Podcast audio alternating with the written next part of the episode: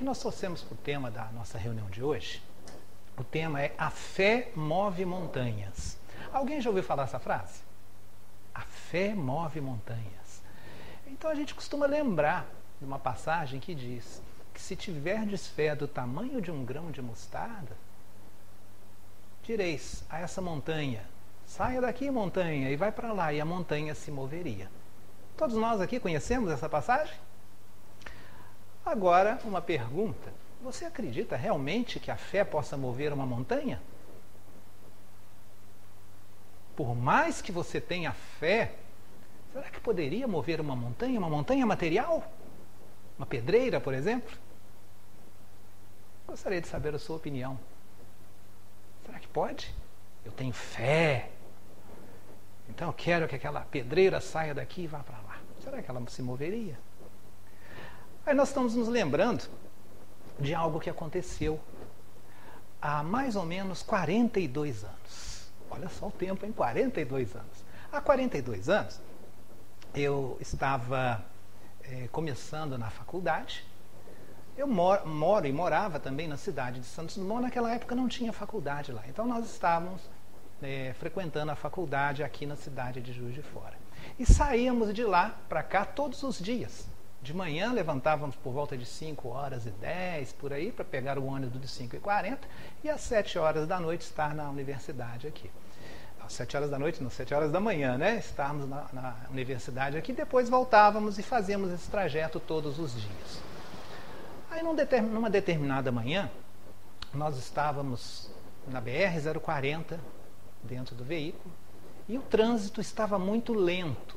Não estava chovendo, o tempo estava claro, bonito, e o trânsito começou a diminuir a velocidade, engarrafamento até parar. Isso foi próximo à entrada da, de, um, de um trevo que existe é, para a entrada da Barreira do Triunfo. Então estava parada. Parou. Ficou por, por alguns minutos o trânsito todo parado. Ninguém sabia o que estava acontecendo. E depois de um certo tempo, nós escutamos um barulho, uma explosão. Passaram-se alguns minutos, uma outra explosão. E depois uma terceira explosão enorme. Aí depois de vários minutos, o trânsito começou a fluir lentamente. Aí nós passamos. Próximo àquele trevo de entrada da Barreira do Triunfo, na BR-040, havia uma montanha enorme, uma pedreira enorme do lado direito, para quem vai no sentido Belo Horizonte, Rio de Janeiro. Havia uma pedreira enorme. Então, quando nós passamos por ali, nós notamos que aquela pedreira estava um pouquinho diferente. O topo dela já não estava mais lá. Aquelas explosões fragmentaram parte da montanha e caíram, rolaram pedras enormes lá para o chão. Nos outros dias prosseguiu essa operação de explosão, estavam detonando a pedreira.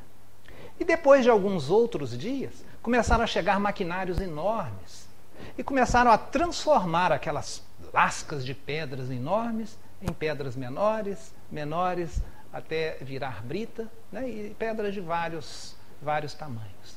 E depois chegaram outras máquinas, porque tinha um vale, né, uma várzea ali ao lado da montanha e começaram a jogar aquelas pedras no solo. Começaram a fazer uma preparação do solo. Vieram as máquinas para compactar o solo. Então toda aquela pedra que foi britada, foi fragmentada, foi colocada ali no solo. E depois de algum, alguns meses, não existia mais a montanha. Existia uma área enorme, terraplenada, tudo certinho e com solo preparado para receber pesos. Então foi, foi, foi pavimentado e depois surgiu uma indústria, uma montadora de carros, onde hoje é uma montadora de carros. Não existe mais montanha ali. Então o fato é que existia uma pedreira enorme, a montanha mesmo, e hoje não tem mais. Ela se moveu para o solo, fragmentada naturalmente. Aí nós fazemos uma pergunta para você responder. Pode responder mentalmente. Será que as pessoas que trabalharam na fragmentação daquela montanha e tirando né, as pedras né, da, daquela montanha e, e colocando-as como uma preparação de, de solo para aguentar trânsito, tráfego? Será que aquelas pessoas tinham fé? Porque a montanha foi movida. Ela foi transformada, mas ela moveu-se moveu de lugar. Foi movida de lugar. Então a questão é: será que as pessoas que idealizaram aquele projeto, que trabalharam por meses a fio ali, será, será que elas eram religiosas? Será que elas tinham fé para conseguir fazer isso? Aí nós fomos lá no Evangelho segundo o Espiritismo, no capítulo 19, com o título A fé move montanhas, ou a fé transporta montanhas. E aí vem uma passagem de Jesus que aconteceu mais ou menos o seguinte. Naquela época, quando Jesus estava encarnado entre nós, que ele veio trazer a boa nova, por onde Jesus passava, uma multidão o acompanhava. As pessoas procuravam contato com o Mestre, procurando se esclarecer, procurando se melhorar, às vezes procurando se curar. Mas, de qualquer forma, as pessoas que queriam se melhorar, queriam evoluir, procuravam Jesus. Então, onde Jesus ia, aquele tumulto, um monte de pessoas. E nessa ocasião em especial, quando Jesus estava lá cercado por pessoas, um homem se aproxima de Jesus. E ele se aproxima de Jesus, e quando chega próximo de Jesus, ele se põe de joelhos diante de Jesus se lança aos pés do Mestre e fala: Senhor, eu vim aqui para pedir a sua ajuda. Ajude o meu filho. Compadece-te do meu filho. Que o meu filho está louco, lunático. Ele faz coisas desconexas. Ele está andando e cai. Várias vezes ele cai. E muitas vezes ele cai na água, pode até se afogar. Outras vezes ele cai no fogo, ele se machuca. Então eu peço que venha e ajude o meu filho. Eu levei o meu filho aos seus discípulos, mas eles não puderam curá-lo. Por isso eu trago aqui Aí Jesus diz: Ó, oh, raça de incrédulos, até quando sofrereis? Até quando estarei convosco? Por quanto tempo mais sofrereis? Traga-me aqui esse menino. Aí levam o menino até Jesus. Aí, quando o menino se aproxima de Jesus, Jesus percebe que junto daquele menino havia um espírito, que nas Escrituras eles chamam de espírito maligno, que estava acompanhando aquele menino num processo obsessivo. O Espiritismo nos fala a respeito da obsessão. Por exemplo, a obsessão de um espírito desencarnado a alguém encarnado. Mas por que, que acontece isso? Um processo obsessivo é quando um espírito digamos, mal, entre aspas, geralmente por um processo de vingança, se aproxima daquela pessoa e começa a influenciá-la para que ela não evolua, para que ela faça coisas que vão prejudicá-la. E esse processo obsessivo, ele pode ocorrer a qualquer um, com qualquer um de nós. Porque lá no livro dos médiuns, os espíritos superiores nos alertam e Kardec repassa para nós uma informação muito importante. Que um espírito obsessor, ou seja, aquele espírito que exerce continuamente uma ação má sobre nós, essa ligação só ocorre por uma imperfeição moral de quem está sendo obsediado, em, espe em específico do médium. Mas como praticamente todos nós somos médiums, todos nós estamos é, abertos a influências espirituais, isso pode ocorrer com qualquer um de nós. Por quê? Essa ligação ocorre devido a uma imperfeição moral da pessoa. Qual de nós é perfeito? Qual de nós que não temos imperfeição moral? os espíritos da codificação nos alertam que existem três classes ou três ordens de espíritos. Da primeira seriam os espíritos puros, perfeitos, da qual Jesus é um desses espíritos. Existem os chamados espíritos bons. E, e abaixo dos espíritos bons existem os espíritos imperfeitos. Vamos fazer uma pergunta aqui, elas vão fazer um teste. Qual categoria será que nós estamos? Que eu estou, que você está. Eu vou aqui excluir a categoria de espíritos puros. Espíritos puros e perfeitos, a, o único espírito que a gente tem essa, essa, essa notícia de que existe por aqui é Jesus. Então, ou nós pertencemos à categoria dos bons ou dos imperfeitos. Qual será a nossa categoria? Será que nós já somos bons? Ah, nós estamos estudando Espiritismo, né? Foi lida uma mensagem muito bonita da paz, da conquista da paz. Somos espíritas trabalhando, praticando a caridade. Será que já somos bons? Basta a gente fazer um teste. Se por algum momento, nesta nossa atual encarnação, por exemplo, nós já sentimos pelo menos um pouquinho, um sentimento de inveja, de raiva, de ódio. Já praticamos pelo menos um pouquinho de maledicência. Aí nós somos imperfeitos. Aí vamos ver em qual categoria nós nos enquadramos. Mas se nós tivermos uma imperfeição em qualquer das virtudes morais, nós abrimos esse leque para começar este processo obsessivo. E é natural, isso ocorre. Às vezes, quando a gente pensa mal de alguma coisa, ou fica um pouco irado, a gente pode atrair espíritos que estão com esse pensamento. Aí vem, se aproxima e depois a gente muda de pensamento, vai embora, não tem problema algum. É normal para o nosso estado evolutivo. O problema é a gente continuar com estes pensamentos e com esses atos viciosos. Aí esses espíritos vão ficando mais tempo conosco, vão nos estudando, sabendo os nossos pontos morais fracos, para encontrar abertura e aumentar a sua influenciação sobre nós. E se isso prosseguir por mais tempo, muito mais tempo, eles podem ter um controle da nossa vontade. Nossa vontade pode ficar submissa a eles.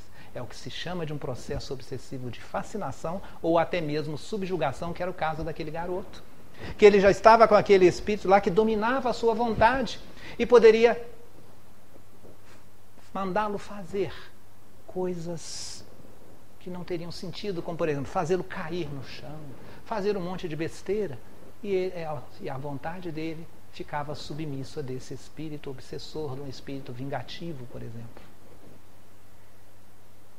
Mas aí, Jesus, percebendo o que esse espírito estava fazendo, o esclareceu. Que geralmente esses espíritos obsessores se ligam a nós pelo rancor, pelo ódio, geralmente por um sentimento de vingança. Então, quando nós cultivamos ódio, rancor, mágoa, nós nos prendemos àquela situação. Nós ficamos ligados àquela pessoa, àquela situação. Se a gente tem raiva de alguém, Toda vez que a gente vê ou lembra daquela pessoa, a gente fica passando mal, né? Se alguém nos ofendeu, se alguém nos prejudicou, até é natural a gente sentir né, uma certa vontade de, de, de sentimentos menos dignos com relação àquela pessoa. Mas isso nos prende àquela situação. A gente não se liberta. Quando a gente perdoa, a gente rompe esses laços e prossegue a nossa caminhada evolutiva. Vamos dar aqui um exemplo bem prático. Teve uma ocasião que uma mulher ela queria ir num acontecimento social. Mas era o acontecimento social que ela mais queria ir. Então ela se preparou muito tempo para ir. Queria se apresentar bem, encomendou um vestido, era o vestido dos sonhos dela. Mandou fazer o vestido, fez o vestido, experimentou. Aí no dia do acontecimento social ela foi lá nesse evento, foi com seu marido. Mas ela tinha uma certa rixa com a irmã do marido. Qual que é o grau de parentesco mesmo? A irmã do marido é a cunhada, né? A cunhada. Então a cunhada, ela tinha um certo, uma certa rixa com a cunhada. As duas não se batiam bem, uma sempre ficava cutucando a outra, cutucar a onça com vara curta, sempre faziam isso. Aí no evento social lá, ela foi toda feliz da vida com aquele vestido bonito que ela havia encomendado, feliz com seu marido. Aí lá no evento social, ela vê a cunhada, né? Ela vê a cunhada e vai dar uma cutucadinha nela, né? Aí perguntando, perguntou para ela: "Oh, quanto tempo que eu não te vejo? Que bom te ver aqui nesse evento social. O que que você achou do meu vestido?" Queria, que achava que estava arrasando. O que, que você achou do meu vestido? Aí a cunhada: "É, parece que você comeu um boi e veio para a festa." quando ela ouviu aquilo, ela sentiu vontade de voar na cunhada. Mas não foi, não fez. Ela se segurou. Mas a festa acabou para ela. Nada naquele local estava bom mais para ela. Ela não conseguia sentir alegria, mais prazer em nada. Aí começou a brigar com o marido. A tua irmã não tinha o direito de falar isso comigo e tal. E começou. Aí, como não tinha mais clima para ela continuar na festa, foi embora para casa. Aí chegando em casa, também não estava bem. Aí que ela abre a boca para o marido, fala várias coisas da cunhada, tira aquele vestido com a raiva danada e joga para lá. Aí passou. No dia seguinte estava se remoendo também. Aí passou bastante tempo, passaram-se alguns meses, surgiu um outro evento para ela ir. Aí ela vai escolher a roupa para ir no outro evento social. Ah, esse vestido não, esse talvez, esse não, esse não. Aí passa por aquele vestido da festa. A hora que ela vê aquele vestido, ela se remói toda, fica com raiva, dá até dor no estômago, de tanta raiva que ela ficou. Ela, aquela fulana, ela não tinha o direito de fazer isso comigo. Voltou aquela infelicidade toda. Não teve nem clima para ir na outra festa. Então é isso que ocorre com a gente. Quando a gente guarda uma mágoa, guarda um rancor de, da gente, a gente está ligado àquela pessoa. E está ligado à situação. A gente não se desvincula. E curiosamente, aquela mulher, toda vez que via aquele vestido, se lembrava disso e passava até mal. Mas ela também não dava o vestido, não vendia e não trocava. Olha só. Parece que a gente gosta de cultivar as coisas que nos fazem sofrer.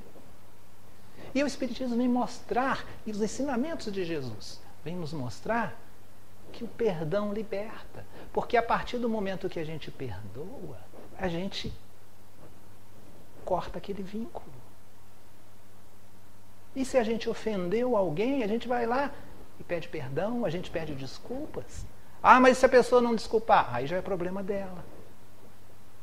Ah, mas eu não encontro mais aquela pessoa para pedir desculpas, ela se mudou e tudo.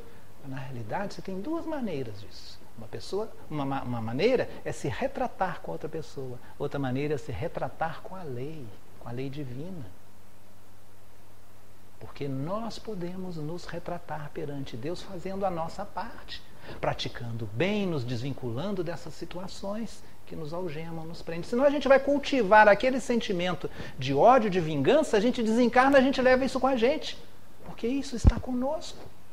Isso está na nossa consciência. E a gente leva a nossa consciência para onde a gente for. Quando a gente continua, eh, prosseguir a nossa evolução, a nossa consciência vai nos cobrar daquele ato, a gente vai ter que nos, nos reparar com relação à lei. Lembra do que Jesus falou em outra passagem? Nós temos que pagar ceitil por ceitil. Ou seja, nos repararmos com a lei. Isso não quer dizer que seja por sofrimento, não. A gente pode reparar pelo amor, praticando bem. Mas de qualquer forma a gente tem que nos desvincular desses, desses sentimentos de vingança, de ódio. Às vezes a gente fala, eu quero justiça, mas na realidade a gente está querendo é vingança.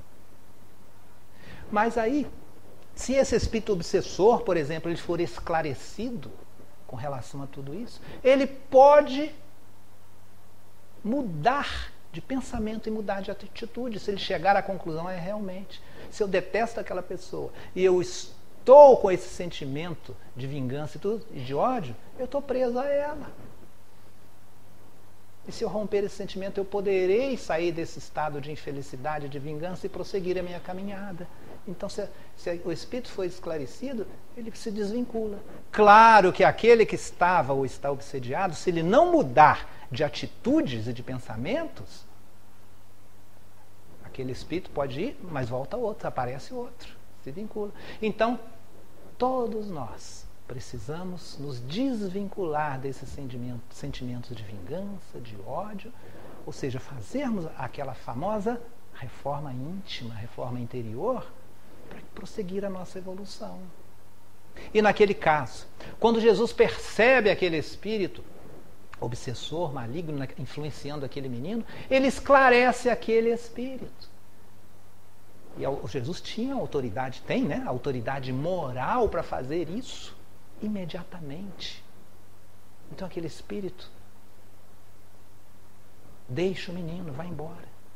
E foi instantâneo. O menino deixou de receber a influência maléfica do espírito, voltou ao normal. Então, na verdade, aquele caso não era loucura física, mas era uma influenciação espiritual. Então, Jesus simplesmente conversando com o menino, se aproximando e conversando possivelmente mentalmente com o espírito, convenceu o espírito a não influenciar mais o garoto e o garoto se curou, porque estava livre da influência espiritual negativa. E aí, depois de algum tempo, aqueles discípulos começam a, conversar com Jesus e falam mais ou menos o seguinte: ah, Mestre Jesus, Aquele senhor trouxe o menino para a gente curar, mas a gente não conseguiu. Por que, que você, a gente não conseguiu você conseguiu? Ah, alguém lembra o que, que Jesus fala? Como, como que Jesus fala? Por que, que nós não conseguimos curar? Porque pela, pela sua incredulidade, pela vossa falta de fé. Ué, os discípulos não tinham fé? Eram incrédulos. Então veja bem, gente. Jesus simplesmente respondeu para seus discípulos por causa da vossa incredulidade. Então, apesar de toda a boa vontade dos discípulos, que estavam ali aprendendo com Jesus, estavam desenvolvendo a sua fé, mas ainda não tinham a fé, ainda não tinham chegado no grau da fé de Jesus. Eles estavam construindo a sua fé, mas ainda não era suficiente para promover aquele tipo de, de esclarecimento ou de cura, se assim podemos dizer. Né? Eles, eles já tinham muita fé, muito conhecimento, mas não faltava-lhes ainda a confiança que Jesus demonstrava. Que Jesus sempre demonstrava confiança. E muitas das vezes, queridos amigos, muito dos percalços e das dificuldades que acontecem em nossa vida se devem à nossa incredulidade, à nossa falta de fé. Porque se nós tivermos fé, confiança, essas dificuldades que ocorrem, a gente vai ter energia, a gente vai ter convicção para enfrentá-las, mudar os nossos hábitos e superar esses problemas. Às vezes a gente não vai conseguir superar esses problemas nessa encarnação, mas nós vamos conseguir passar por eles de uma forma mais tranquila, de uma forma mais com mais ânimo. Então a fé nos promove isso. E Jesus ainda fala mais o seguinte, logo depois disso ele fala o seguinte: Pois em verdade vos digo, se tivesseis a fé do tamanho de um grão de mostarda, Direis a essa montanha: montanha, se transporta-se daqui para lá. E a montanha se transportaria daqui para lá. Então, vamos relembrar essas palavras de Jesus. Se tivesseis a fé do tamanho de um grão de mostarda.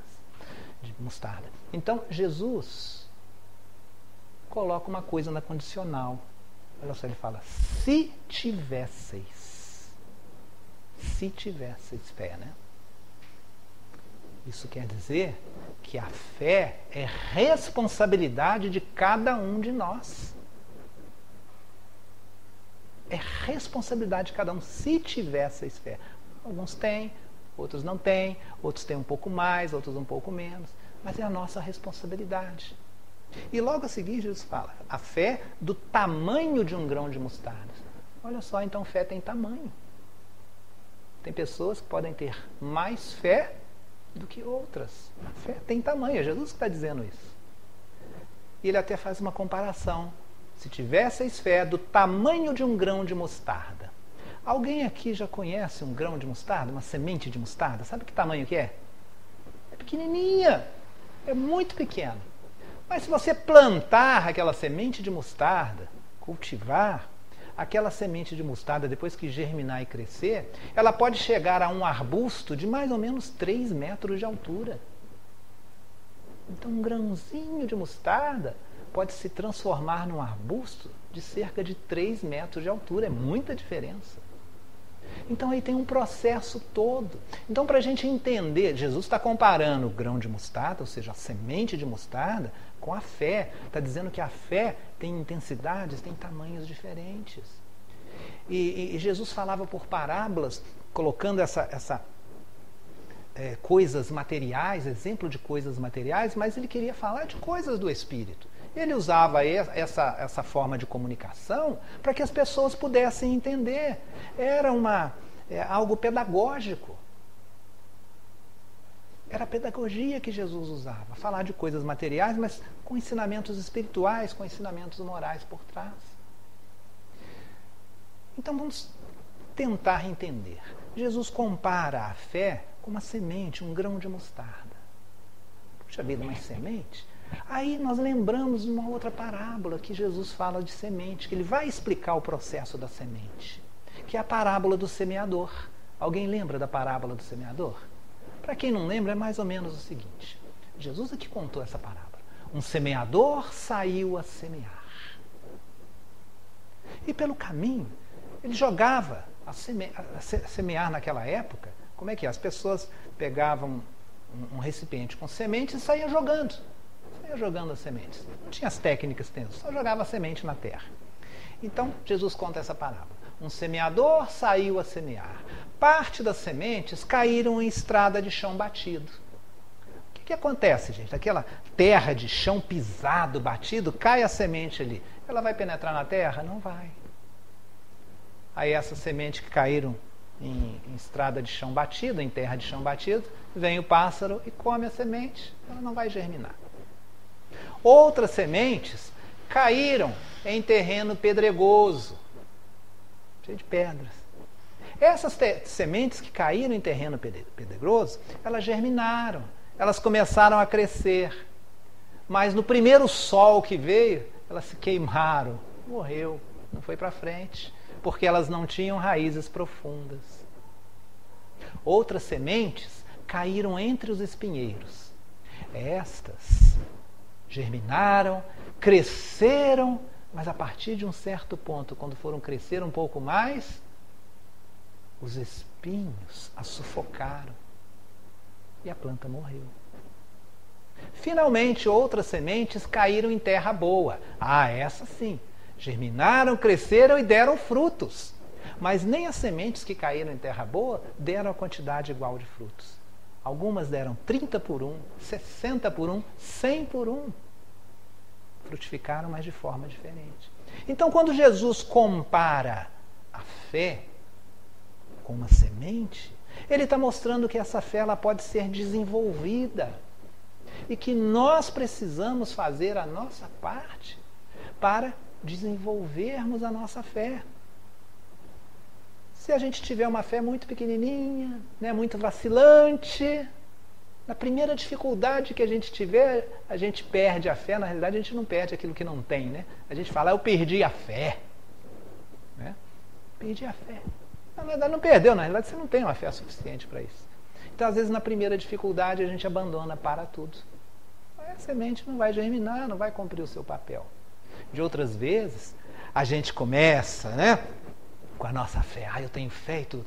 Aí vem os espinhos, vem as dificuldades Nossa, é tanta dificuldade. Às vezes é aquele negócio, a gente entra para o centro espírita, começa a praticar dentro do centro espírita, começa no movimento, né, fazer alguma coisa, ali vem uma dificuldade para nós. Aí a gente fala, ih, entrei para o centro espírita, começa a acontecer essas coisas. Mas exatamente é para provarmos a nossa fé. Uai, mas provar eu tenho que provar? Tem que provar para você. Porque a semente para crescer, ela tem que fazer um esforço também. Então, a semente está lá debaixo da terra, está com, tá com um monte de coisa pressionando, ela tem que fazer um esforço para empurrar aquela terra e sair a planta germinada. E a planta ela tem que fazer um esforço também para procurar a luz, a luz do sol. É mais ou menos o que a gente precisa fazer. Para nós procurarmos a luz, nós precisamos de um esforço. Um esforço de estudarmos, um esforço de entendermos e um esforço na prática. E de vez em quando vem as provas para saber realmente se a nossa semente realmente está germinando ou está sendo sufocada. E depois que nós solidificarmos um pouco mais a nossa fé, a fé vai ter intensidades diferentes. Então, esse é o processo de construção da fé. Aí a gente começa a entender melhor a, a afirmativa de Jesus. Se tivesseis fé do tamanho de um grão de mostarda, se tivesse a responsabilidade nossa do tamanho de um grão de mostarda. Esse grão de mostarda, se a gente trabalhar a nossa fé, trabalhar as nossas dificuldades, a gente vai fortalecer a nossa fé. E essa fé vai nos dar ânimo, coragem, força para continuarmos trabalhando na certeza de que nós estaremos nos melhorando e assim evoluindo como pessoa. Aí nós fazemos uma pergunta. Qual que é mais, qual montanha que é mais difícil a gente re remover ou mover?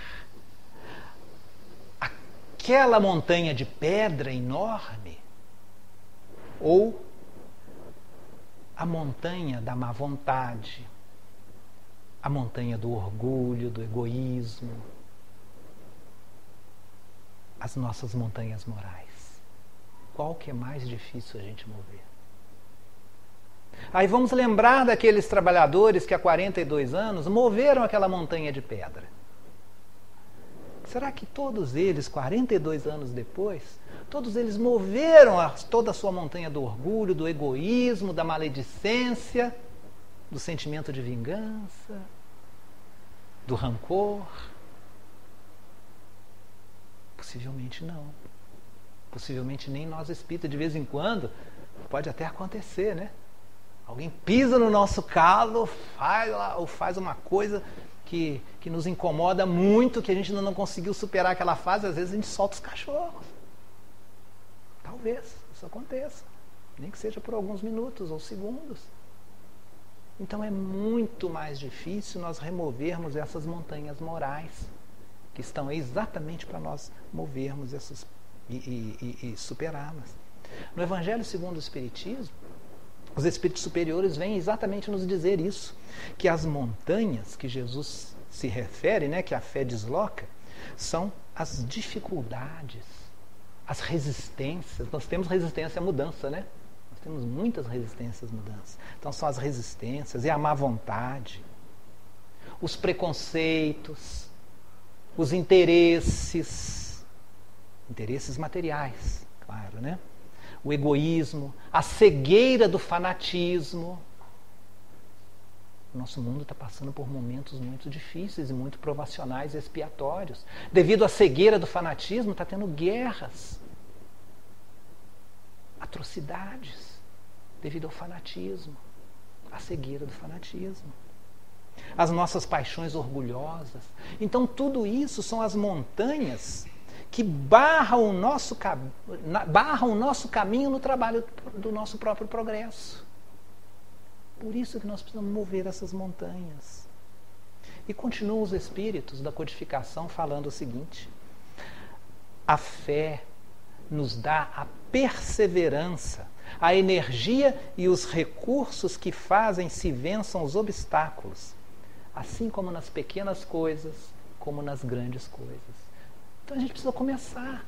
Às vezes, pequenas coisas, a gente vai superando aquelas pequenas coisas para chegar até as grandes. É tudo gradativo.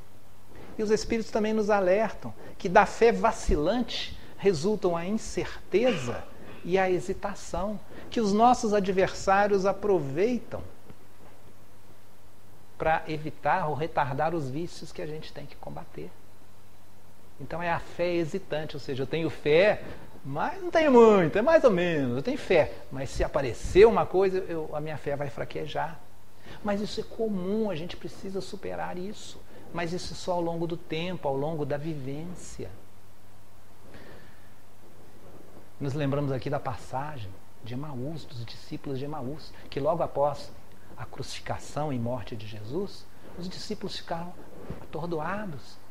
E dois deles saíram de Jerusalém, iam lá, iam para Ema, iam Emaús. E na estrada estavam lá tristes. Puxa, Jesus morreu, mataram Jesus, e agora o que, vai ser da gente? Estamos perdidos, estamos sem rumo. Fé vacilante.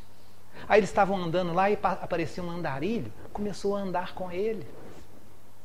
Aí perguntando, olha, por que, vocês estão assim tão acabrunhados, tão cabisbaixos, tão tristes? O que aconteceu com vocês? Ele, mas você é andarilho e não sabe o que, que aconteceu? Aí começa aquela ladainha. Mataram Jesus, crucificaram, torturaram, ele morreu e agora a gente não sabe o que, que vai ser da gente.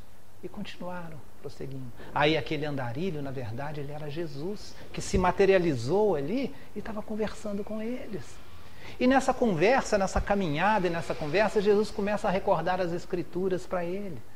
Começa a recordar as Escrituras, as verdades espirituais que já, já tinham sido reveladas, que falava que Jesus deveria passar por aquilo mesmo já estava tudo calculado de ordem superior, ele precisava passar para aquilo e tudo. E começaram a falar com eles, eles começaram a recordar aquilo tudo. E com isso começou a haver um fortalecimento da fé daqueles dois discípulos. Até que ao estarem chegando a Emaús no final da tarde, chamam aquele andarilho para comer com eles, fazer um, né, uma refeição com eles.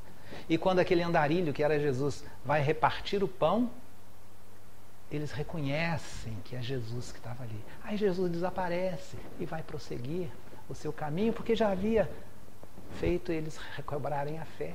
Ou seja, a fé hesitante se transformou numa fé robusta. Então, às vezes, as dificuldades ocorrem em nossas vidas. Às vezes a gente pensa que está caminhando sozinho nas dificuldades. Mas quantas vezes Jesus está ali ao nosso lado, caminhando conosco, e a gente não o reconhece? às vezes através de um amigo, às vezes através de um livro, às vezes através de uma intuição. E a gente não reconhece que é Jesus que está ali. Às vezes através de um pedinte, às vezes através de uma pessoa, de um doente, que está ali ao nosso lado e a gente não reconhece. E continua os Espíritos nos informando, lá no Evangelho segundo o Espiritismo, onde fala, vai, vai falar mais a respeito da fé. Então eles falam o seguinte: entende-se como fé a confiança que se tem na realização de uma coisa, a certeza de atingir um determinado fim. Opa! Então isso quer dizer que a fé não é somente para religioso, não. Qualquer coisa que a gente vai fazer, a gente precisa ter fé. Precisa ter perseverança. Vejam bem, um cientista, ah, um cientista, um pesquisador e pessoas comuns. Foi feita uma pesquisa é, para saber o quanto que em geral nós erramos. Então, pessoas comuns, sabe quanto que mais ou menos a gente erra, gente? De cada duas coisas que a gente faz, a gente erra uma e acerta a outra. Ou seja, a gente erra 50% daquilo que a gente faz. Em média, tá? Uns mais, outros menos. Mas em média nós erramos 50%. Alguém já teve essa experiência de fazer alguma coisa dar errada? Aí faz uma segunda vez, dá certo. Às vezes a gente faz três vezes e dá errado. Às vezes a gente desiste. Né? Mas, em média, a gente erra 50% daquilo que a gente faz. E fizeram essa pesquisa também com aqueles ganhadores de prêmio Nobel, esses grandes cientistas, inventores, será que eles erram mais ou menos do que a gente? ganhadores de prêmio Nobel. Chegaram à conclusão eles erram mais do que a gente. Sabe quanto que eles erram? Cerca de 90 a 95% do que eles fazem, eles erram. Mas eles erram muito mais do que a gente. Isso é proporcional, tá? Eles erram muito mais, erram até 95% da, das experiências que eles fazem. Então, como é que eles chegam lá? Ganham o prêmio Nobel, descobrem novas vacinas, novos medicamentos. Como é que chegam? Porque eles compreenderam que o erro faz parte do processo de aprendizado. E persistem. Tem fé, tem confiança de que vão chegar lá. É isso que é importante da fé. A gente ter confiança. Aí erra, faz aquele processo de uma maneira um pouquinho diferente, aí pode errar mais, aí faz diferente de novo, aí já erra menos, aí vai se aperfeiçoando. E muitas das vezes a gente faz uma primeira tentativa, dá errado, a gente larga para lá. Ou então a gente repete e faz exatamente a mesma coisa. Aí não tem jeito. Se a gente faz exatamente a mesma coisa, o resultado vai ser exatamente o mesmo. A gente precisa fazer de uma forma diferente, mas precisamos ter persistência. Então é isso que a fé vem nos trazer. Qualquer coisa que a gente for fazer, a gente precisa de fé. Para a gente andar de carro, a gente precisa de ter fé. Para andar de avião, tem que ter fé. Para andar de ônibus, tem que ter fé. Aliás, vou falar uma coisa, gente. Uma das coisas que mais preocupa a gente é o que, que, que a gente não sabe o que, vai acontecer com a gente. Nossa, se eu morrer? Como é que vai ficar minha família? O meu trabalho, eu não vou poder ir no meu trabalho. Né? E não vai poder ir no seu trabalho. Se você morrer, no dia da sua morte você não vai, no dia seguinte também não vai, no, dia, no outro também não vai. Outra pessoa vai ocupar o lugar. Então tem coisas que a gente não controla. É a falta de fé. Tem coisas que nós podemos controlar, que é lícito a gente fazer, mas tem coisas que está acima do que a gente precisa fazer. vou dizer uma coisa. Todos nós que estamos aqui presentes e quem está também assistindo virtualmente, eu vou falar uma coisa. Os espíritos orientadores desta casa, os espíritos superiores orientadores dessa casa, eles sabem. Tem uma listinha lá, escrito o nome de cada um de nós e aproximadamente quando a gente vai desencarnar. Eles sabem, a gente não sabe. Se a gente soubesse, a gente faria muita besteira. Mas eles sabem, está tudo programado. De vez em quando foge a programação, mas está tudo programado ali. Foge a programação dos espíritos, mais ou menos. Aqueles superiores puros sabem tudo. Então tem a listinha. Quem será que vai primeiro, hein? Quem vai depois? Então a gente precisa ter fé que tem coisas que não dependem da gente. Igual, por exemplo, andar de ônibus, a gente precisa ter fé, principalmente nos dias de hoje, se morar no Rio de Janeiro, né? Chega lá, sei lá se alguém vai botar fogo no ônibus. Mas não precisamos ir ao extremo. Quando a gente anda de ônibus, a gente tem que ter fé no motorista, que ele vai dirigir direitinho. Ou quem sabe, né, no dia que a gente embarcou naquele ônibus, o ônibus saiu, aquele motorista está na listinha lá dos desencarnados ali, né? Naquele momento. Então a gente precisa ter fé. Tem coisas que não dependem da gente, é de ordem superior. Um outro exemplo rápido aqui. Você teria coragem de ir num avião supersônico, um avião que voe três vezes a velocidade do som? Se um piloto aí da aeronáutica te convidasse para você ir, você iria? Três vezes a velocidade do som é muita coisa.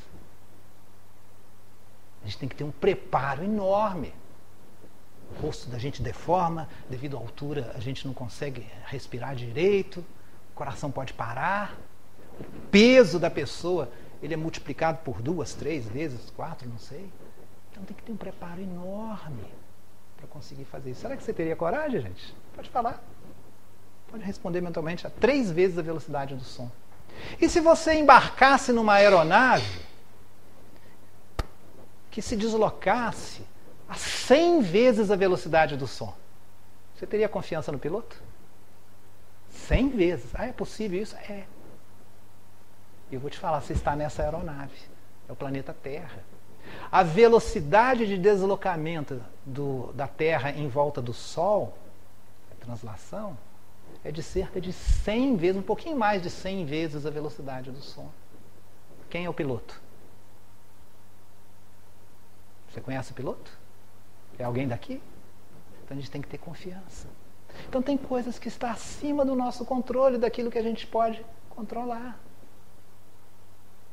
Isso aqui é fé.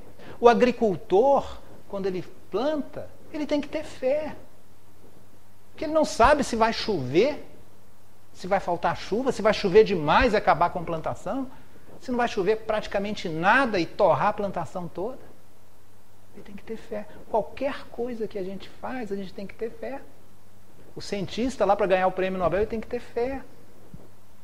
As pessoas que removeram aquela montanha de pedra aqui de Juiz de Fora tiveram que ralar, trabalhar muito, tinham que ter fé, vontade. Então a fé é, é que traz essa perseverança para nós. A gente só não deve confundir a fé com presunção. Porque às vezes a gente está até num determinado trabalho, a gente ganha tanta experiência naquele trabalho que a gente acha que já sabe fazer tudo. Ah, eu já sei bastante coisa. Aí a gente se acomoda e fica estagnado. Então nós precisamos ter assim essa essa noção. Às vezes a presunção de anos de experiência nos leva à estagnação. Isso não é fé. E os Espíritos nos dizem que a verdadeira fé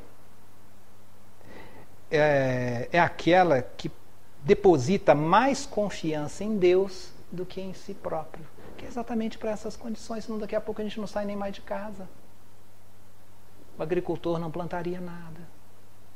Então, muitas das vezes, quanto mais fé a gente vai tendo, a gente vai depositando mais confiança em Deus do que em nós próprios. O problema ocorre quando a gente quer fazer a parte de Deus. Ou a gente quer fazer a parte dos espíritos superiores. Jesus nos lembra isso numa parábola. Parábola não, na passagem lá da ressurreição de Lázaro. Lázaro era um amigo de infância de Jesus. Amigo mesmo. Aí Jesus está numa determinada cidade, chega o um mensageiro e fala: Mestre, vem aqui, o Lázaro está doente. Se você for para lá, você vai poder curar o Lázaro. Ele está morrendo. Aí Jesus fala: aquela doença não é para a morte, é para a vida. E Jesus não vai, continua lá. Uns quatro dias depois que Jesus vai para lá. Aí quando Jesus chega, fala: Ah, Jesus chegou tarde, Lázaro morreu. Já enterramos Lázaro. Naquela ocasião, como é que enterrava as pessoas? Levava para o túmulo. Era, era em cavernas, né? em grutas, em cavernas, e colocava uma pedra na frente do túmulo. Então Lázaro, que estava no estado de catalepsia, ou seja, morte aparente, foi levado para lá e tinha uma pedra lá. E Jesus falou: Vamos até lá. Aí foi.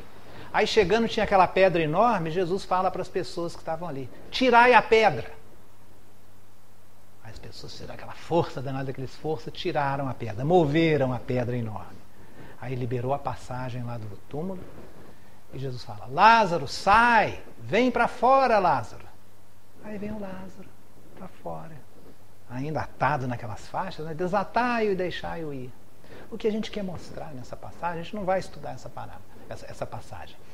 O que a gente quer mostrar isso é uma pergunta que a gente quer fazer. Jesus, com seu magnetismo, né, com, com seu poder moral, ele tinha como fazer a ressurreição de Lázaro gente não vai entrar em detalhes, mas ele tinha como seus passes e tudo, porque ele não estava morto to realmente, totalmente. Então Jesus recuperou os seus movimentos, né, a, a, o tirou daquele estado de catalepsia. Isso é muita coisa. A gente, hoje em dia a gente não consegue fazer isso. Algumas coisas a medicina consegue fazer. Né? Existem os desfibriladores, que antigamente eram chamados de ressuscitadores, não consegue fazer isso. A pessoa tem uma parada cardíaca, vai lá e recupera. Né? A ciência já consegue fazer parte disso. Mas com aquele próprio magnetismo de Jesus, a gente, pelo menos a maioria de nós, não consegue. E isso é muita coisa. Se A pergunta é a seguinte: se Jesus conseguia fazer o muito, será que Jesus não conseguiria, com seu poder, digamos assim, tirar a pedra? Ele não conseguiria fazer o pouco? Conseguiria. E por que, que ele não fez? Deixou os outros fazerem. porque aquilo eles tinham a condição de fazer. Já magnetizar Lázaro, para que ele ressuscitasse, voltasse a respirar e o coração bater normalmente, eles não podiam. Então, Jesus fez a parte dele. E as pessoas fizeram até onde elas podiam fazer. Então é isso que a fé vem demonstrar para nós. Vamos fazer o que é possível nós fazermos. Fé é uma questão de entrega. Eu preciso fazer até onde eu tenho condições de fazer. Dali para frente é com os espíritos superiores. Dali para frente é com Deus. Essa é a proposta de hoje.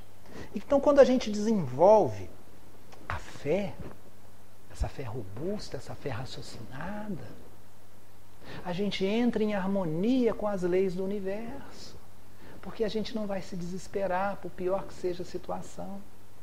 E uma vez que a gente está em harmonia com o universo, com as leis universais, a nossa alma está pulsando com essa harmonia, a gente se sente bem, a gente fica mais tranquilo. E uma vez que nós estamos em harmonia com as leis do universo, quais são as leis do universo? É a lei do amor, é a lei do bem, do bem ao próximo. Quando a gente está nessa sintonia, realmente nessa sintonia, a nossa alma fica mais harmônica, se reflete no corpo físico, as doenças vão diminuindo. Esse é o objetivo da fé. Por isso que Jesus nunca falou que curou alguém. Pelo contrário, ele falava: a tua fé te curou das suas mazelas, da sua ignorância. E também, a certo ponto, a sua alma fica curada, consequentemente, o seu corpo. Então, esse é o objetivo. E o que, que a gente precisa fazer para nós desenvolvermos a, a conquista da nossa fé? Desenvolvermos a nossa fé? Exatamente. Abrindo a nossa mente, principalmente o nosso coração para o estudo e a prática do Evangelho. Aliás, vou usar isso que está aqui. O que Francisco de Assis diz: pregue sempre o Evangelho, se necessário, use palavras. Mas é através dos nossos atos, a nossa reforma íntima vem pelo nosso mudança de pensamento, mudança de comportamento, consequentemente, mudança de hábitos. Essa é a maior divulgação dos ensinos de Jesus é o exemplo. Jesus, quando veio aqui, ele falou muita coisa, mas tudo aquilo que ele falou, ele fez. É o exemplo vivo de que a prática do Evangelho é a ação no bem ao próximo. Que Jesus nos abençoe, que Jesus nos fortaleça a todos nós.